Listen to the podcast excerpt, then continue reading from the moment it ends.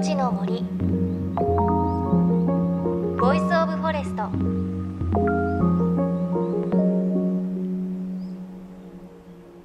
おはようございます。高橋真理恵です。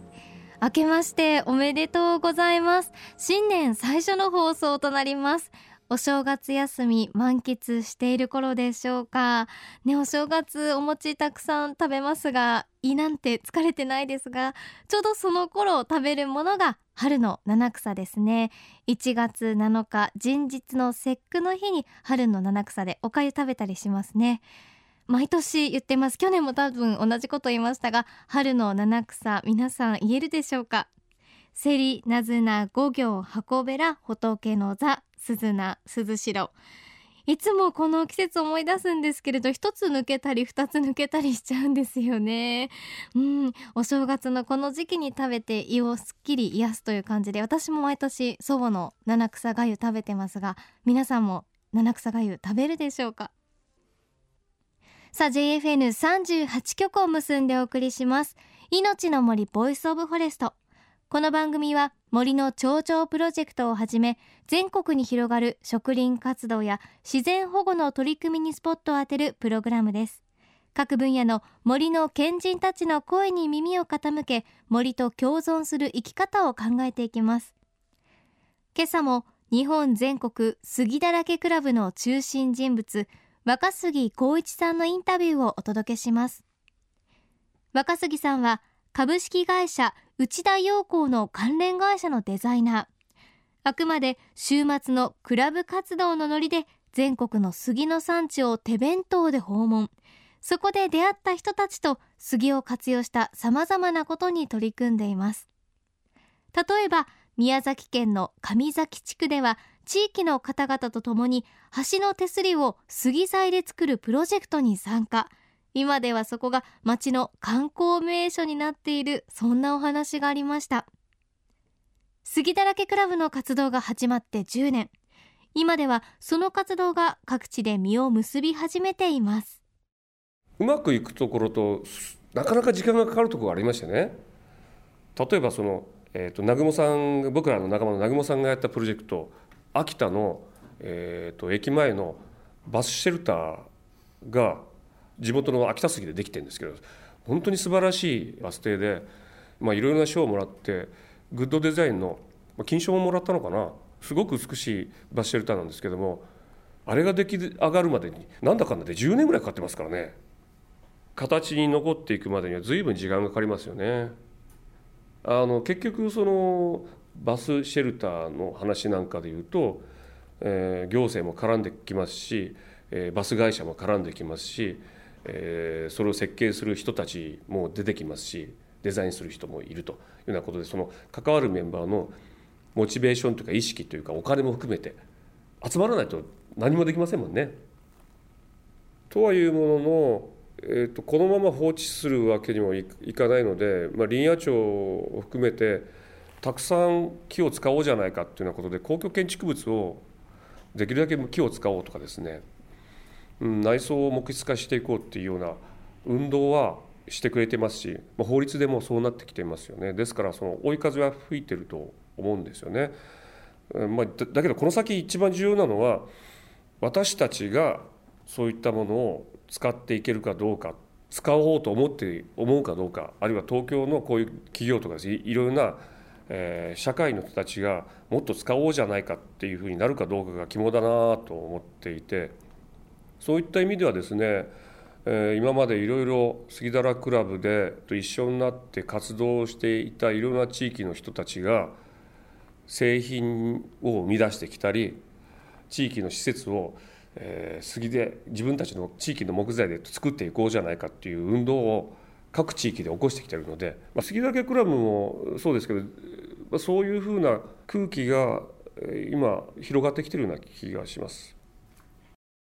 この秋田杉のバスシェルターニュースなどでも取り上げられたのでご存知の方も多いかなと思います。今画像を見てるんですけれどいわゆるバスのターミナルのあのバスを待つ屋根があるところですね。あれが全て木でできている秋田杉でできているんですがもうね画像を見ただけでもすごくぬくもりがありますね。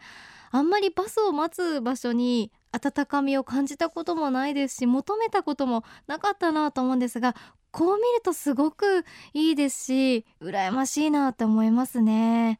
で杉だらけクラブの活動ですが他にもこんな形で街を元気にしています。栃木県の鹿沼でですねこれも6年ぐらい活動をやってるんですけども、えーと、鹿沼っていう町はですね日光東照宮の、えー、職人さんたちが移り住んできた町で、えー、日光杉があってその材料を使ってたくさんの木製品というかですね木工の町なんですよね。住宅構造材も作ってますしドアとかですね。そういう建築の建具あるいはさまざまなマスとか桶とかそういう製品をたくさん作ってきたんですがさっきの話でそういう製品なかなか見なくなったじゃないですか。障子も含めてだだんだんだんだんこう、まあ、廃れてきたんですけども、えーまあ、そこの町でもう一度その木の暮らしを再生させるために新しい製品をみんなで作って世の中に打ち出そうじゃないかなんつってやってきたんですよ。何やったかっつうと、えー、日用の小物ねしかもお祭りで売れるような 杉のお面作ったり杉のカップ作ったり子供たちが遊ぶ、え、おもちゃ作ったり、ま、そんなことを比較的値段もこう安くてですね、え、日常で使えるようなたくさんの、え、杉の製品を作ってきたんですけどももう毎年毎年お祭りで売ったりとかですね、いろいろなイベント会場にそれを持って行ったり持って行って売ったりとかしてるんですけどなかなか好評であ面白いところで言うと金魚すくいをヒノキヒノキを金魚型に切って色をつけて天然の素材で色をつけてたらいでぐるぐるぐるぐる泳がせましてねそれをポイですくうんですよ。当然あのヒノキの金魚なので、えー、死にませんよね。それともう一つはねお風呂に入れるといい香りがするんですよね。まあ、なのでそういう形でえーと、日常の生活の中でさまざまなシーンを思い浮かべてそれを杉にしたらヒノキにしたらなんていう商品をたくさん作ってきたんですけどもだんだんだんだん毎年毎年そのお店が広がっていって今やその鹿沼市の風物詩になりつつあると、ま、そんな活動をやってきたんですけども今年農林水産大臣から感謝状をいただきましてねなんかその活動がいろんな人にも認められ認められるというようなことでだんだん自信になってきてると。地域の人たちがあこういう気遣いこういうもの姿って僕たちの誇りなんだみたいなね。そうなってくるといいですよね。どんどんどんどん加速してくると。自分たちが木を使っていく生活木を、えーと、めでる木を愛してそいつを使っていくっていう生活が増えてくると今度はだんだんだんだんそれが広がってくるので、まあ、これが最近ちょっと嬉しかったことかななんて思ってます。金魚すくい気になりますよね。今画像を見ているんですがあの木でできたお祭りの屋台があってそこで木のたらいに木の金魚が泳いでるんですよね。本当に木にあふれてるんですけれどそのヒノキの金魚も赤だったり黄色だったりしてちょっと形も泳いでる風にこう何て言うんですか尻尾の方がくねってなってるのですごくリアルです。これ子供たちいや大人も楽しいでしょうね。そしてこの鹿沼という地域に代々伝わった技術の一つが組子です。家の障子などに使われる細かい細工の模様のことです。これ職人さんたちが技を競い合ってどんどん複雑になっていたそうなんです。また東照宮にあるような細かい木の彫刻も伝統的な技術ですがいずれも生活スタイルが変わる中で一時は廃れてしまいました。ただそれが今杉だらけクラブと地域の方々の力で町の資源として新たな価値を生み出しているんです。その理由とは？やっぱりすごいなこの地域は。あの技術もあるし熱いハートの人たちがいたのでもう団体中心じゃなく人ですよね。具体的に言うと、えー、鹿沼の垂水さんっていうへんてこりのおっさんがいまして鹿沼木工ってやっぱ木工会社や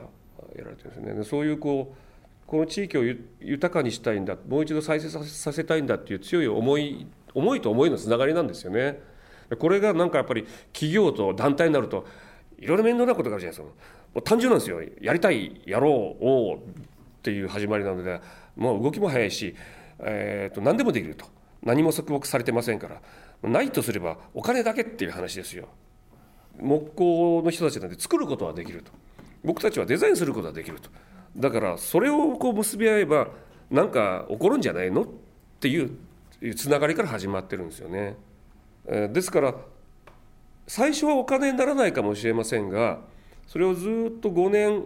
あるいは10年続けていった時には最初はお金にならないかもしれませんけどみんなから愛され親しまれ自分たちの喜びであり誇りになるっていうふうに変わっていった瞬間にそれは経済に変わってくるんですよねだから最初から経済があるわけではなくて価値があるわけではなくて価値を再生させるっていうプロセスそのものだと思います。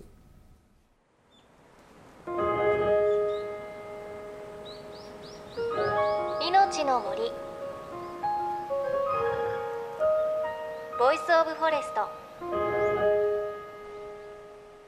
命の森 Voice of Forest。今朝は日本全国杉だらけクラブの若杉光一さんのインタビューをお届けしましたこの日本全国杉だらけクラブですがあくまでボランティア活動なので、ね、最後若杉さんおっしゃってましたけれど強い思いと思いのつながりでいい商品ができるということですね。やっぱりそこに企業とか団体だとすごく面倒くさいということをおっしゃってましたけれどお金はないかもしれないですが技術とデザインあと発想があってさらにそこに有効活用できる木があるということはねいい商品そりゃできますよね。